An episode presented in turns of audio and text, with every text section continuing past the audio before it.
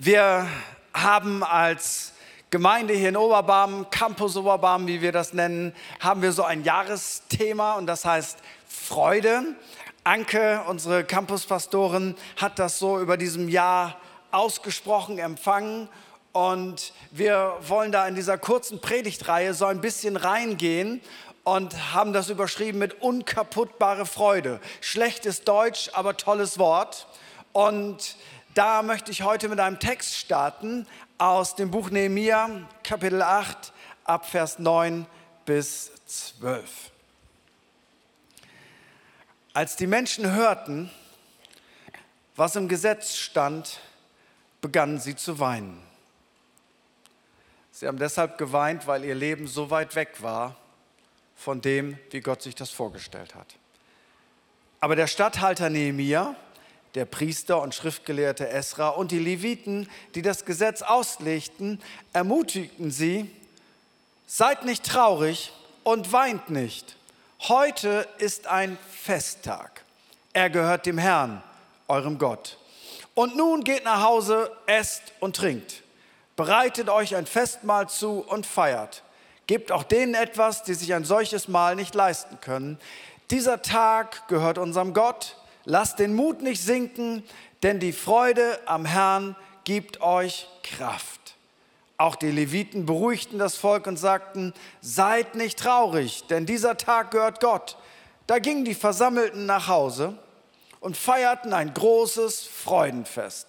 Sie aßen und tranken und teilten mit denen, die selbst nichts besaßen, denn sie hatten verstanden, was man ihnen verkündet hatte.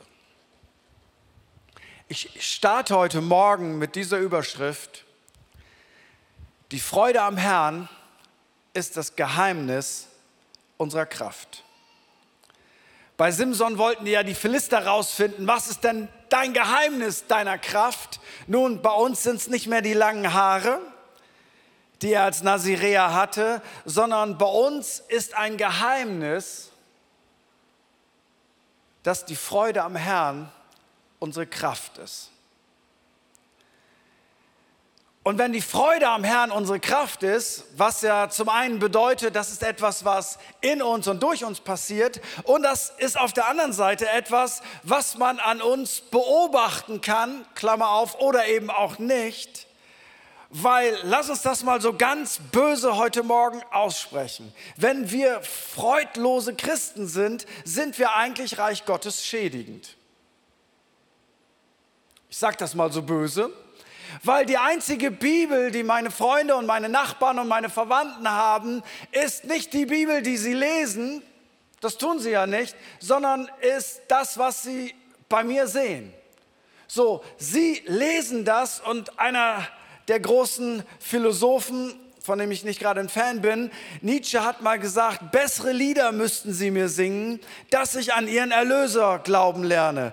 Erlöster müssten mir seine Jünger aussehen. Also die, dieser Philosoph, der aus meiner Sicht ganz viele Leute in eine ganz falsche Richtung hineingebracht hat, hat so viele Christen gekannt und er sagt, die müssten eigentlich bessere Lieder singen, sonst kann ich nicht glauben und sie müssten ein bisschen erlöster aussehen. So erschließt sich mir das nicht. Nun ist er jetzt nicht die Plattform für alles, was wir tun wollen, aber da ist ja eine Wahrheit drin und zwar, das größte Zeugnis für Jesus sind nicht einfach Dinge, die wir glauben, sondern ist das, wie ansteckend glauben wir eigentlich das, was wir glauben. Und deswegen wir haben das letzte Woche ja ein bisschen festgestellt, ist Freude nicht nur ein Nebenthema im Reich Gottes, sondern wenn es dem Feind Gottes gelingt, unsere Freude zu klauen, dann klaut er nicht nur unsere Freude, sondern dann stiehlt er auch Leuten in unserem Umfeld etwas, dass sie ein Bild von Gott bekommen, das sie eigentlich so nicht bekommen sollten. Deswegen ist das nicht ein Nebenthema, deswegen ist das total wichtig.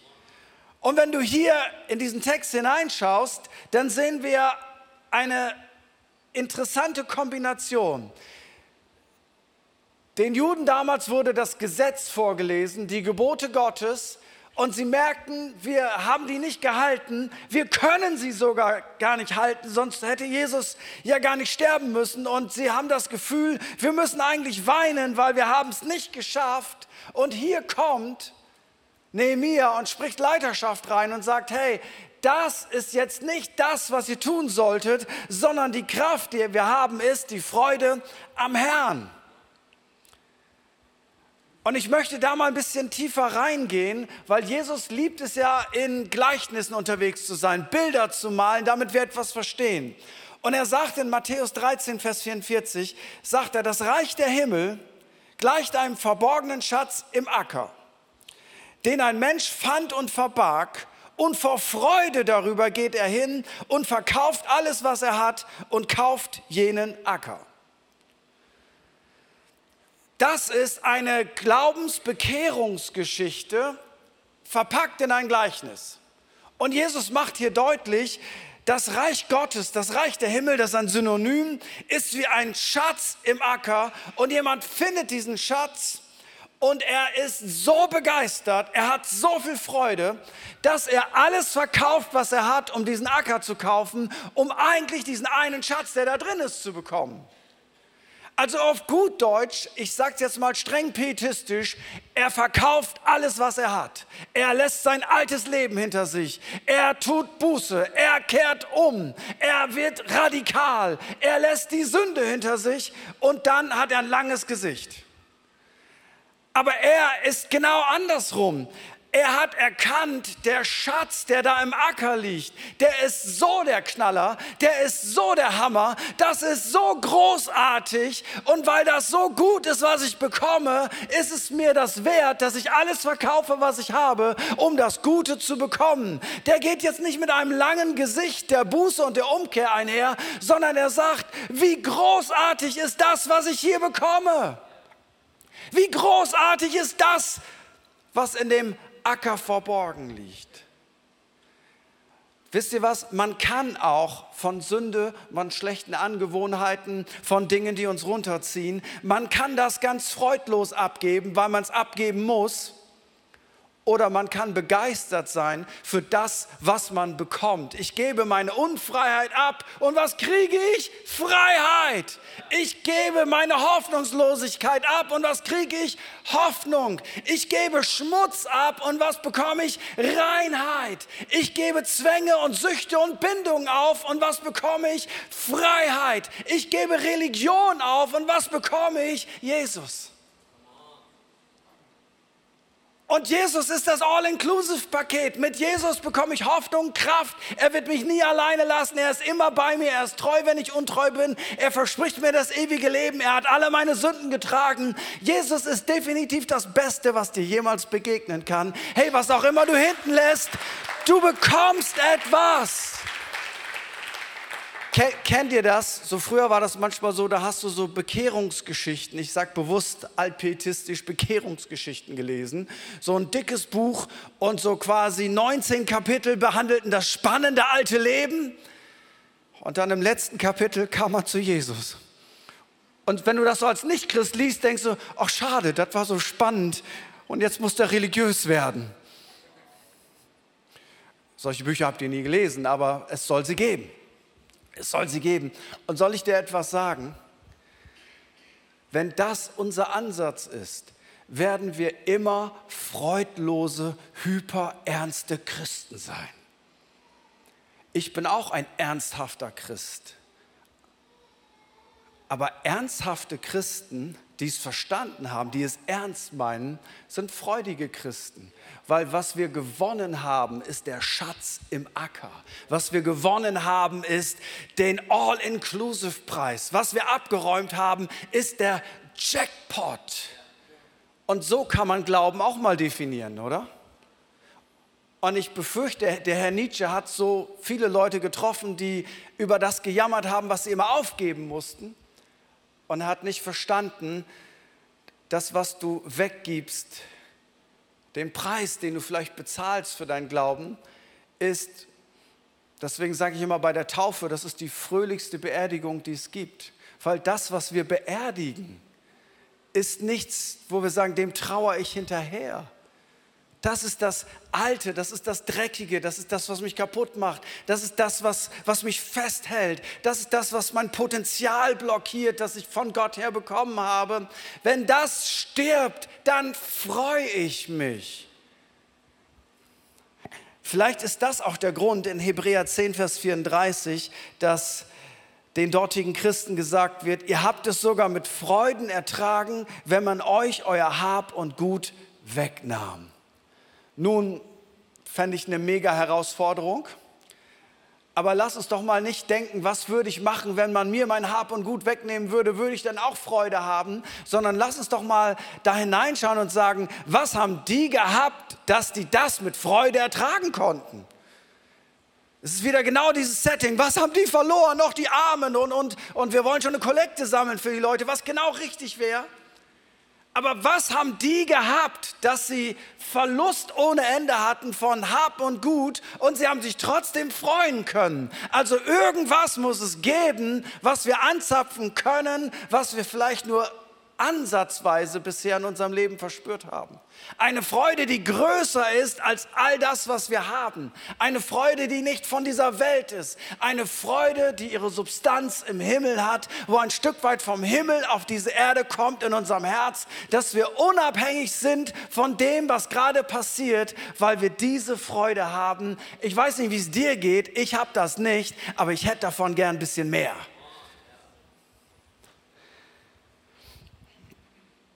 Ich verrate dir mal was, was ich bei der Vorbereitung gedacht habe.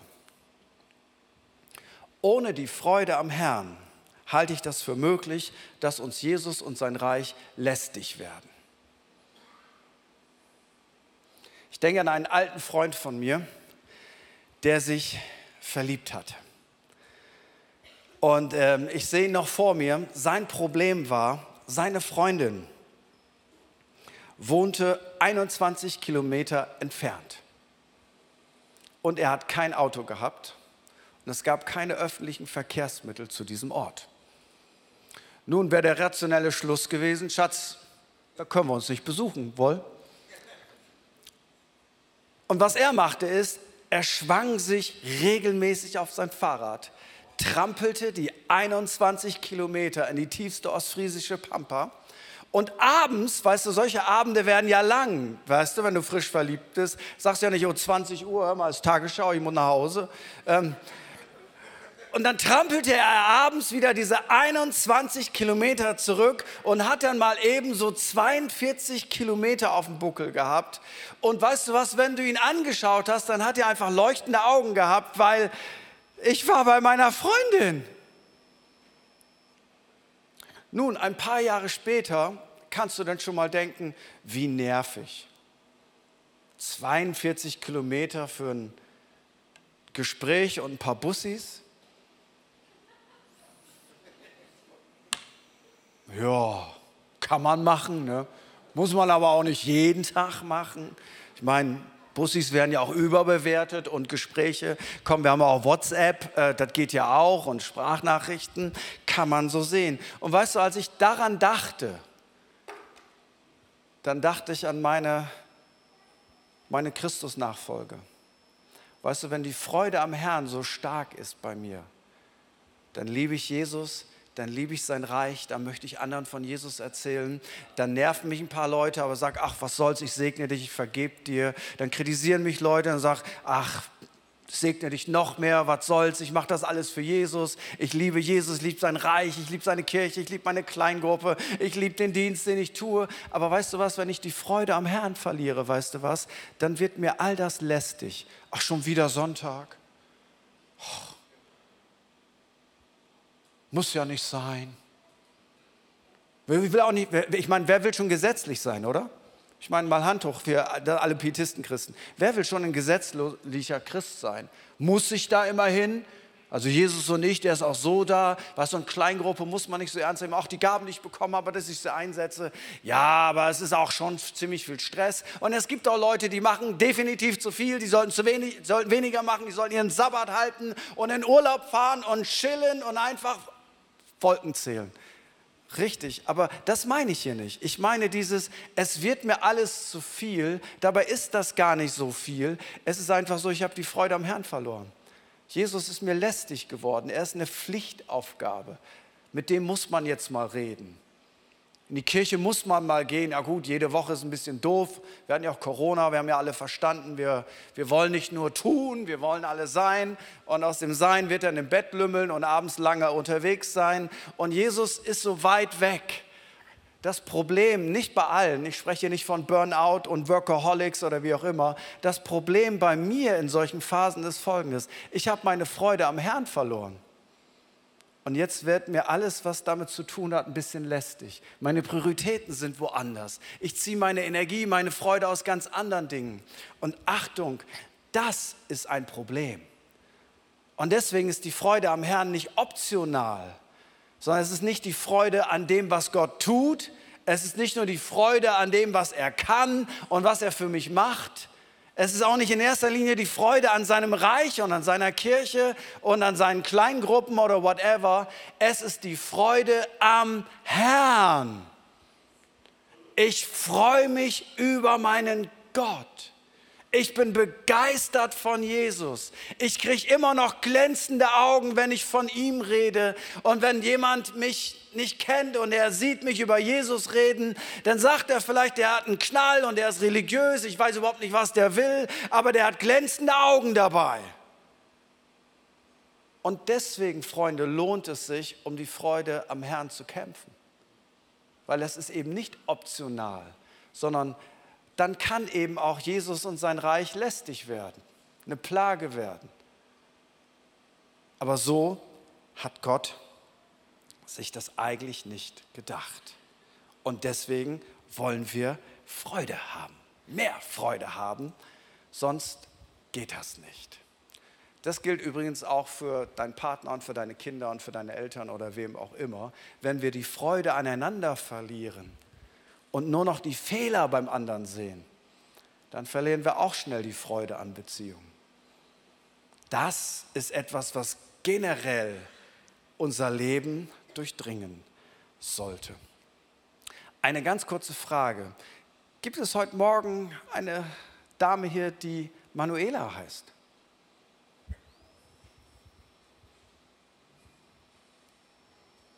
Ich weiß, das ist eine tricky Frage. Ne?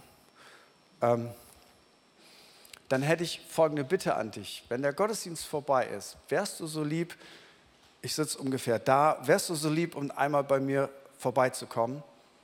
Okay, also wenn du Manuela heißt, sei so lieb, direkt am Gottesdienst, komm einfach kurz zu mir. Ja, und es passiert auch nichts Schlimmes, außer ich bin im Nebenjob Versicherungsvertreter und vielleicht brauchst du ja noch eine Versicherung. Nein, bin ich natürlich nicht. Freude ist Gottes Gebot. Nehemia übt hier Leiterschaft aus und verrückt, er gebietet Freude. Er ist eigentlich sehr praktisch. Er sagt, wir entscheiden uns, dass wir uns freuen. Dann arrangiert er eine Party, dann sagt er, wir sollen essen und trinken. Am Ende muss man feststellen, er lenkt diese Freude und es ist kein emotionales Zufallsprodukt. Vielleicht ist es etwas ähnliches wie in Philippa 4, Vers 4, da sagt Paulus, und das ist ja sein Background, er ist zu der Zeit im Gefängnis, und er sagt, freut euch im Herrn alle Zeit. Abermals sage ich, freut euch. Jetzt könnte ich ja Folgendes sagen, Paulus, hör mal zu, Freude kann man nicht befehlen. Und er ruft vielleicht aus dem Gefängnis mir zu, woll, ich kann mich im Gefängnis mehr freuen als du zu Hause. Ja, aber Paulus, Freude kann man nicht befehlen. Offensichtlich sagt Paulus hier als Tu-Wort, wie es meine Grundschullehrerin immer sagte, freut euch. Es ist eben eine Verheißung, auf die wir mit Glauben reagieren können. Vielleicht sogar ein Gebot, das Gehorsam verlangt. Es ist ein praktischer Befehl aus dem Knast und er erwähnt das Wort Freude 16 Mal in vier Kapiteln.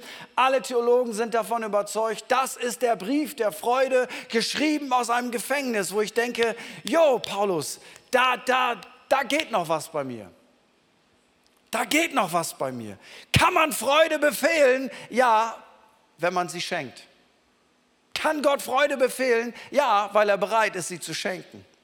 Die Verheißungslage ist da sehr eindeutig. Und die gute Nachricht ist, Freudlosigkeit darf auch als Sünde behandelt werden. Jetzt denkt das bitte nicht pietistisch, ich fühle mich schon wieder schlecht, ich fühle mich schon schlecht, weil jenes und dieses, jetzt fühle ich mich auch noch schlecht, weil ich mich nicht freue.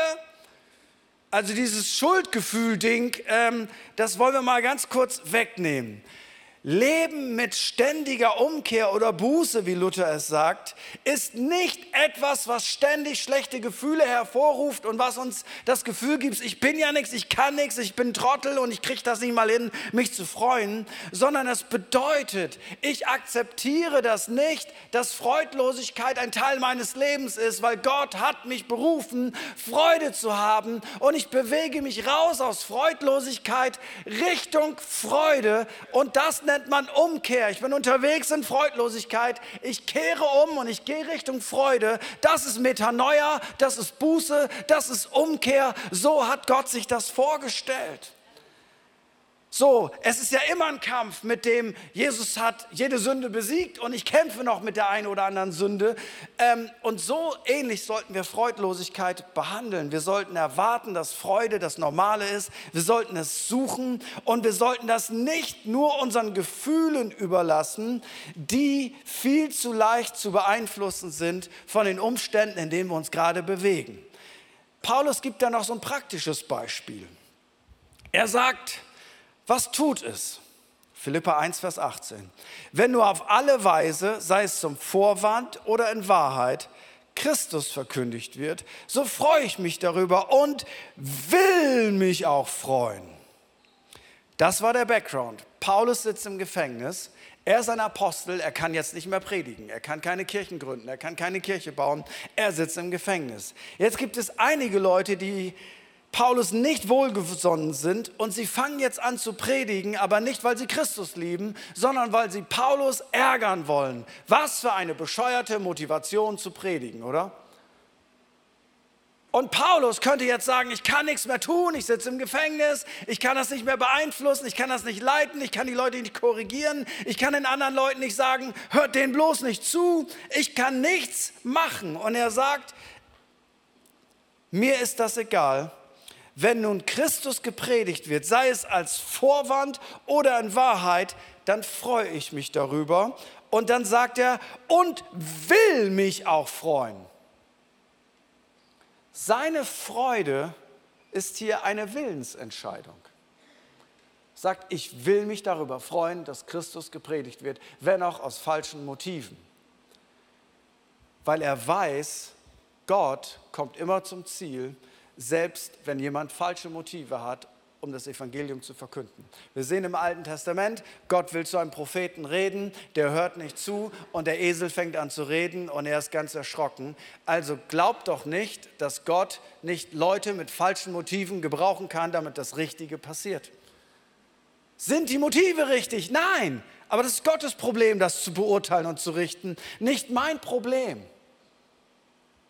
Ein Freund von mir, der früher Früher gab es Teestuben. Die Älteren unter uns erinnern sich daran. Ich war so in der Endphase dessen, ähm, bin ich zum Glauben gekommen. Und der hatte einen Buddy, den hat er jede Woche in diese Teestube geschleppt und jede Woche haben die den vollgetextet mit dem Evangelium und er hat sich nicht für Jesus entschieden. Aber er fand die Leute nett und die Atmosphäre nice, also war er jede Woche wieder da. Und irgendwann war sein noch nicht gläubiger Freund da und er war auf Toilette oder wie auch immer. Und sein nichtgläubiger Freund erklärte dem anderen nichtgläubigen Freund das Evangelium, weil er es so oft gehört hatte. Er hat gesagt, pass auf, Jesus ist für dich gestorben, so und so läuft das und so weiter. Und in dem Moment macht das Klick bei ihm.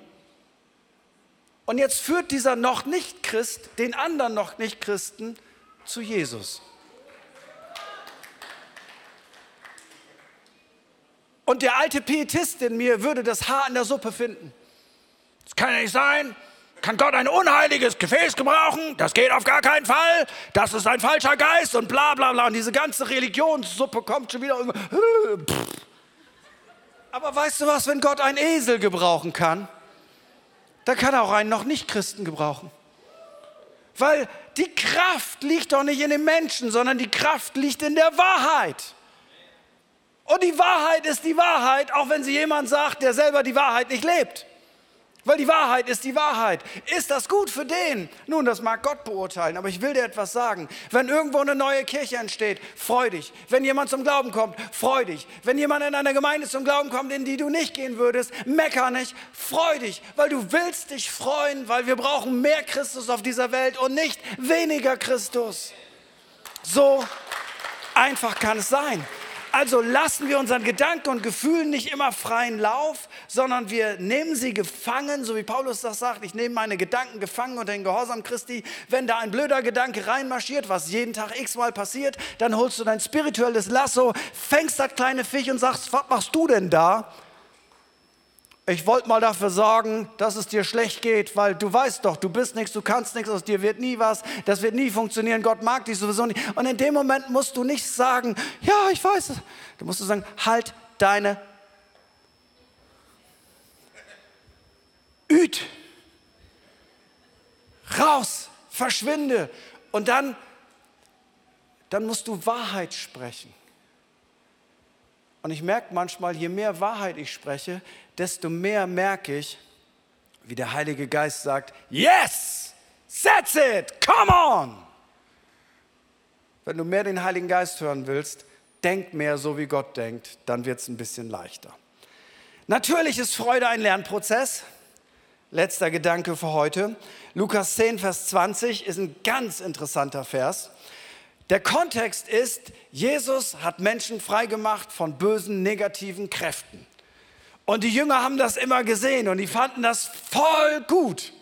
So, wow, guck mal, wir bringen die alle zu Jesus und Jesus sagt, Abracadabra, nee, das sagt er natürlich nicht, raus, verschwinde.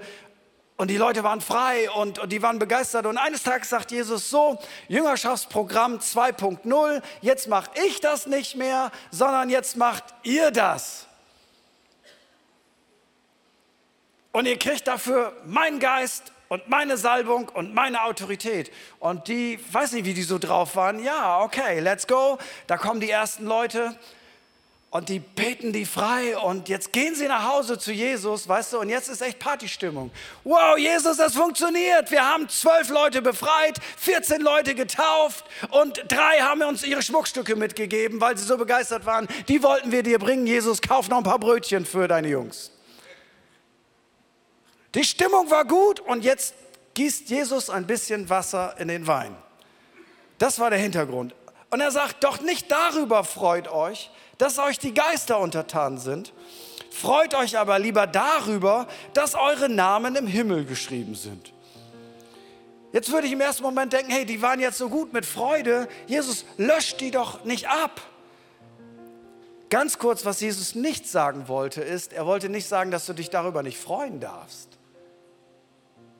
Und er wollte auch nicht sagen, befreit doch einfach die Leute nicht mehr, weil das ist ja gar nicht wichtig. Er hatte sie ja ausgesandt. Er wollte nur einfach sagen, mach deine Freude nicht fest an dem, was du gerade mit Gott erlebst, sondern mach deine Freude daran fest, dass du einen gesicherten Platz bei Gott im Himmel hast und deine Freude wird nie aufhören. Dieser Moment wird jetzt mal vergehen, dann ist es auch wieder vorbei. Das ist wie ein Geburtstagsgeschenk. Drei Tage freut man sich und dann ist auch wieder vorbei. Dieser Moment, dass ihr Leuten helfen konntet, wird vorbeigehen.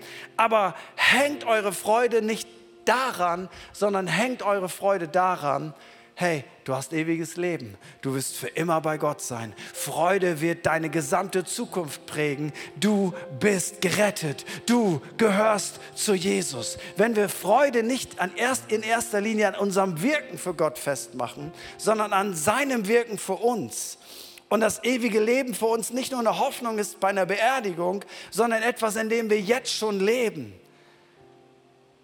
dann wird unsere Freude unkaputtbar. Weil wir glauben an die Allmacht und Souveränität Gottes, dass er alles für mich getan hat, dass mein Name im Himmel geschrieben ist und dass der Tod für mich der Übergang ist zur ewigen Freude. So wie Psalm 16, Vers 11 sagt, vor deinem Angesicht sind Freuden in Fülle. Wir freuen uns an der wunderbaren Beziehung, die wir zu Jesus haben dürfen, die nicht nur auf dieser Erde ist, sondern auf dieser Erde nur anteilig und dann aber richtig. weil auf dieser Erde läuft es eben nicht immer wie nach Bestellung. Ein Kapitel vorher war Folgendes passiert. Lukas 9, Vers 40. Ich habe deine Jünger gebeten, den bösen Geist auszutreiben, aber sie waren machtlos. Genau dieselbe Situation. Sie haben was probiert und es hat nicht funktioniert. Kapitel weiter haben sie es getan und es hat funktioniert. Einmal hat es funktioniert, einmal hat es nicht funktioniert. Ich würde mal sagen, das ist das Leben, oder? Und hier macht Jesus uns Folgendes deutlich. Weißt du, es gehört auch zum Leben, dass du mal ein Gebet sprichst, das nicht erhört wird und du weißt nicht warum. Und dann gehört es auch zum Leben, dass du etwas tust und es funktioniert und es ist der Knaller und du sagst, yeah! Und bei beiden Sachen ermutigt uns Gott und sagt, häng dich weder an das eine noch an das andere. Wo das natürlich viel schöner ist, wenn da gerade was passiert. Sondern häng deine Freude an dem, der unerschütterlich ist, der dich liebt, der für dich da ist, der dir ewiges Leben geschenkt hat, der dir Vergebung deiner Schuld geschenkt hat. Nicht nur deiner Schuld der Vergangenheit, sondern der Gegenwart und der Zukunft, der dich nicht alleine lässt, der dich nicht verlassen wird, der dein Retter ist, der dein König ist, der dein Freund ist, der dein Herr ist, der dein Hirte ist, der dein Chef ist, der der Liebhaber deiner Seele ist, der der beste Freund ist, den du jemals bekommen kannst. Häng deine Freude daran. Lass uns zusammen aufstehen.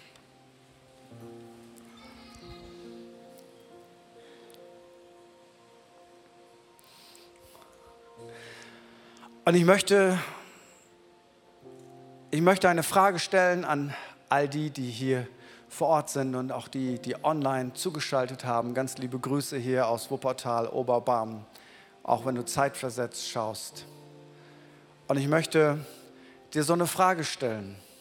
Was ist eigentlich der Anker in deinem Leben? Was steuert dein Leben? Und das ist ja alles austauschbar. Familie läuft gerade gut, mir geht's gut. Familie läuft schlecht, mir geht's schlecht. Ähm, Job läuft gerade gut, mir geht's gut. Job läuft gerade schlecht, mir geht's gerade schlecht. Verein ist in Abstiegsnöten, ich bin innerlich in Nöten. Verein äh, kann Meister werden, ich freue mich. Also es gibt ja so tausend Dinge, an denen wir unsere Freude hängen. Aber Gott möchte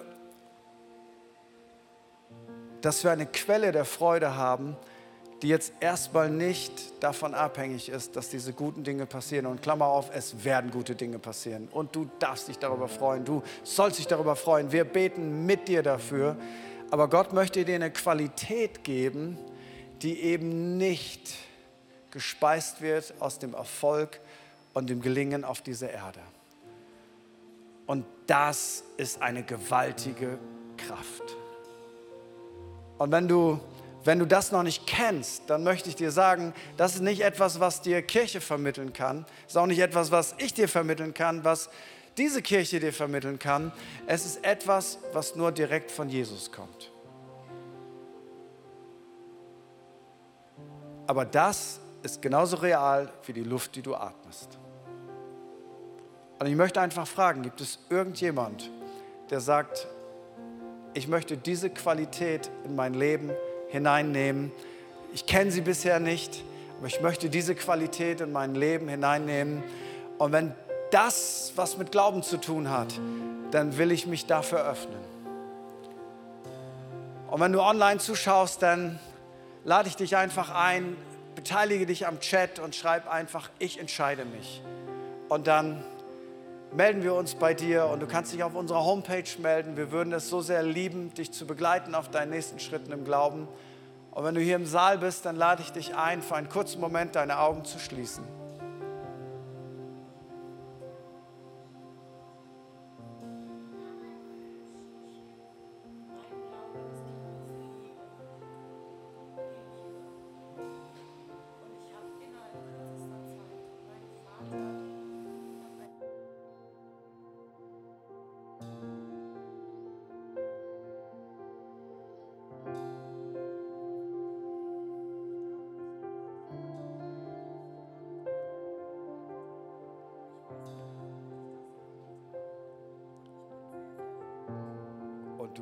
Angesprochen, dass du so mutig bist und zu, vor so vielen Leuten hier einfach nach vorne dackelst. Und ich würde dich bitten, vielleicht kann, kann unsere Campuspastorin Anke oder wie auch immer ähm, einfach sich jetzt mit dir zusammensetzen und versuchen, diese Fragen zu beantworten, weil es gibt eine Hoffnung für dich.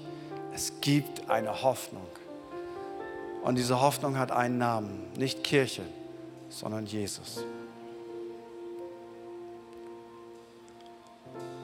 Und wenn du diesen Schritt auf Jesus zugehen möchtest, dann lade ich dich ein, während für einen kurzen Moment alle Augen geschlossen sind. Dann sag doch einfach, Gott, ich möchte in diese Qualität des Lebens hineinkommen. Hier bin ich. Und dann gib doch einfach Gott ein kurzes Zeichen, indem du einmal ganz kurz deine Hand hebst. Und dann weiß ich, dass dich das betrifft. Und dann würde ich es lieben, dich in dieses Gebet mit einzuschließen. Einfach da, wo du bist. Heb einmal ganz kurz deine Hand und du signalisierst damit, ich möchte diese Freude in meinem Leben erleben. Ich möchte auf ein anderes Level kommen. Und dann lade ich all die Leute ein, die ihre Hand gehoben haben, die es hätten tun sollen, mit uns dieses Gebet zu sprechen. Und wir beten das laut und gemeinsam als ganze Kirche. Jesus, ich weiß, dass du mich liebst. Es gibt nichts, was ich tun könnte, damit du mich mehr liebst. Und durch nichts, was ich tue, würdest du mich weniger lieben. Du bist für mich gestorben und auferstanden. Ich glaube an dich. Du bist mein Gott, mein Retter und mein Herr. Bitte schenke mir die Vergebung meiner Schuld. Ich möchte als dein Kind leben und du sollst mein ganzes Leben bestimmen. Ich danke dir, dass ich durch dich wirklich frei bin und ein Leben in Ewigkeit habe. Amen. Wenn du das gebetet hast und deine Hand gehoben hast, kriegst du gleich ein Geschenk. Hab keine Angst, in dem Startpaket ist nichts Kompliziertes drin, es soll dir helfen. Falls du dieses Gebet gebetet hast und wir haben dich übersehen oder du hast sie nicht getraut, wie auch immer, dann geh doch unbedingt direkt nach dem Gottesdienst zu meiner Rechten in die Welcome Lounge. Da sind Leute, die würden es lieben, mit dir zu quatschen, wenn du möchtest, mit dir zu beten, hoffentlich alle deine Fragen zu beantworten. Aber schlag da auf jeden Fall auf, hol dir ein Startpaket ab und sag, hey, heute war ein Start für etwas, was ich vielleicht gar nicht genau weiß, aber es ist ein Start gewesen und wir wollen dir helfen, dass aus diesem Start ein ganz langer Lauf wird. Und eins darfst du auf jeden Fall machen, komm einfach wieder. Jeden Sonntag 10 und 12 Uhr. Auch unsere Online-Zuschauer laden wir ganz herzlich ein. Habt doch mal den Mut, live vor Ort mit dabei zu sein. Das wäre richtig großartig. Und das, was wir tun, das tun wir immer gemeinsam. Und während wir jetzt nochmal Jesus anbeten, möchte ich dass wir Gebet anbieten. Und zwar möchte ich schon unsere Kirchenleitung und Key Coaches und Live-Team und so weiter und so fort bitten, sich zu Rechten zu platzieren. Und ich möchte, dass wir heute ein spezifisches Gebet beten für Leute, die sagen, that's me. Und zwar, ich will meine Freude zurück. Ich will nicht, dass das Reich Gottes eine Pflichtaufgabe ist. Ich will meine Freude zurückhaben. Ich will wieder die 21 Kilometer zu meiner Freundin fahren und begeistert sein und nicht denken, oh, da habe ich ja jetzt keinen Bock drauf. Ihr wisst, auf welches Beispiel ich in der Predigt anspiele. So, hol dir deine Freude zurück und sag heute, I'll take a stand. Ich will die Freude am Herrn zurückhaben. Wenn ich sie noch nie erfahren habe, ich will sie haben. Ich will kein freudloses Leben führen. Ich will die Freude des Reiches Gottes neu in meinem Leben haben. Und dann segnen wir dich sehr gerne.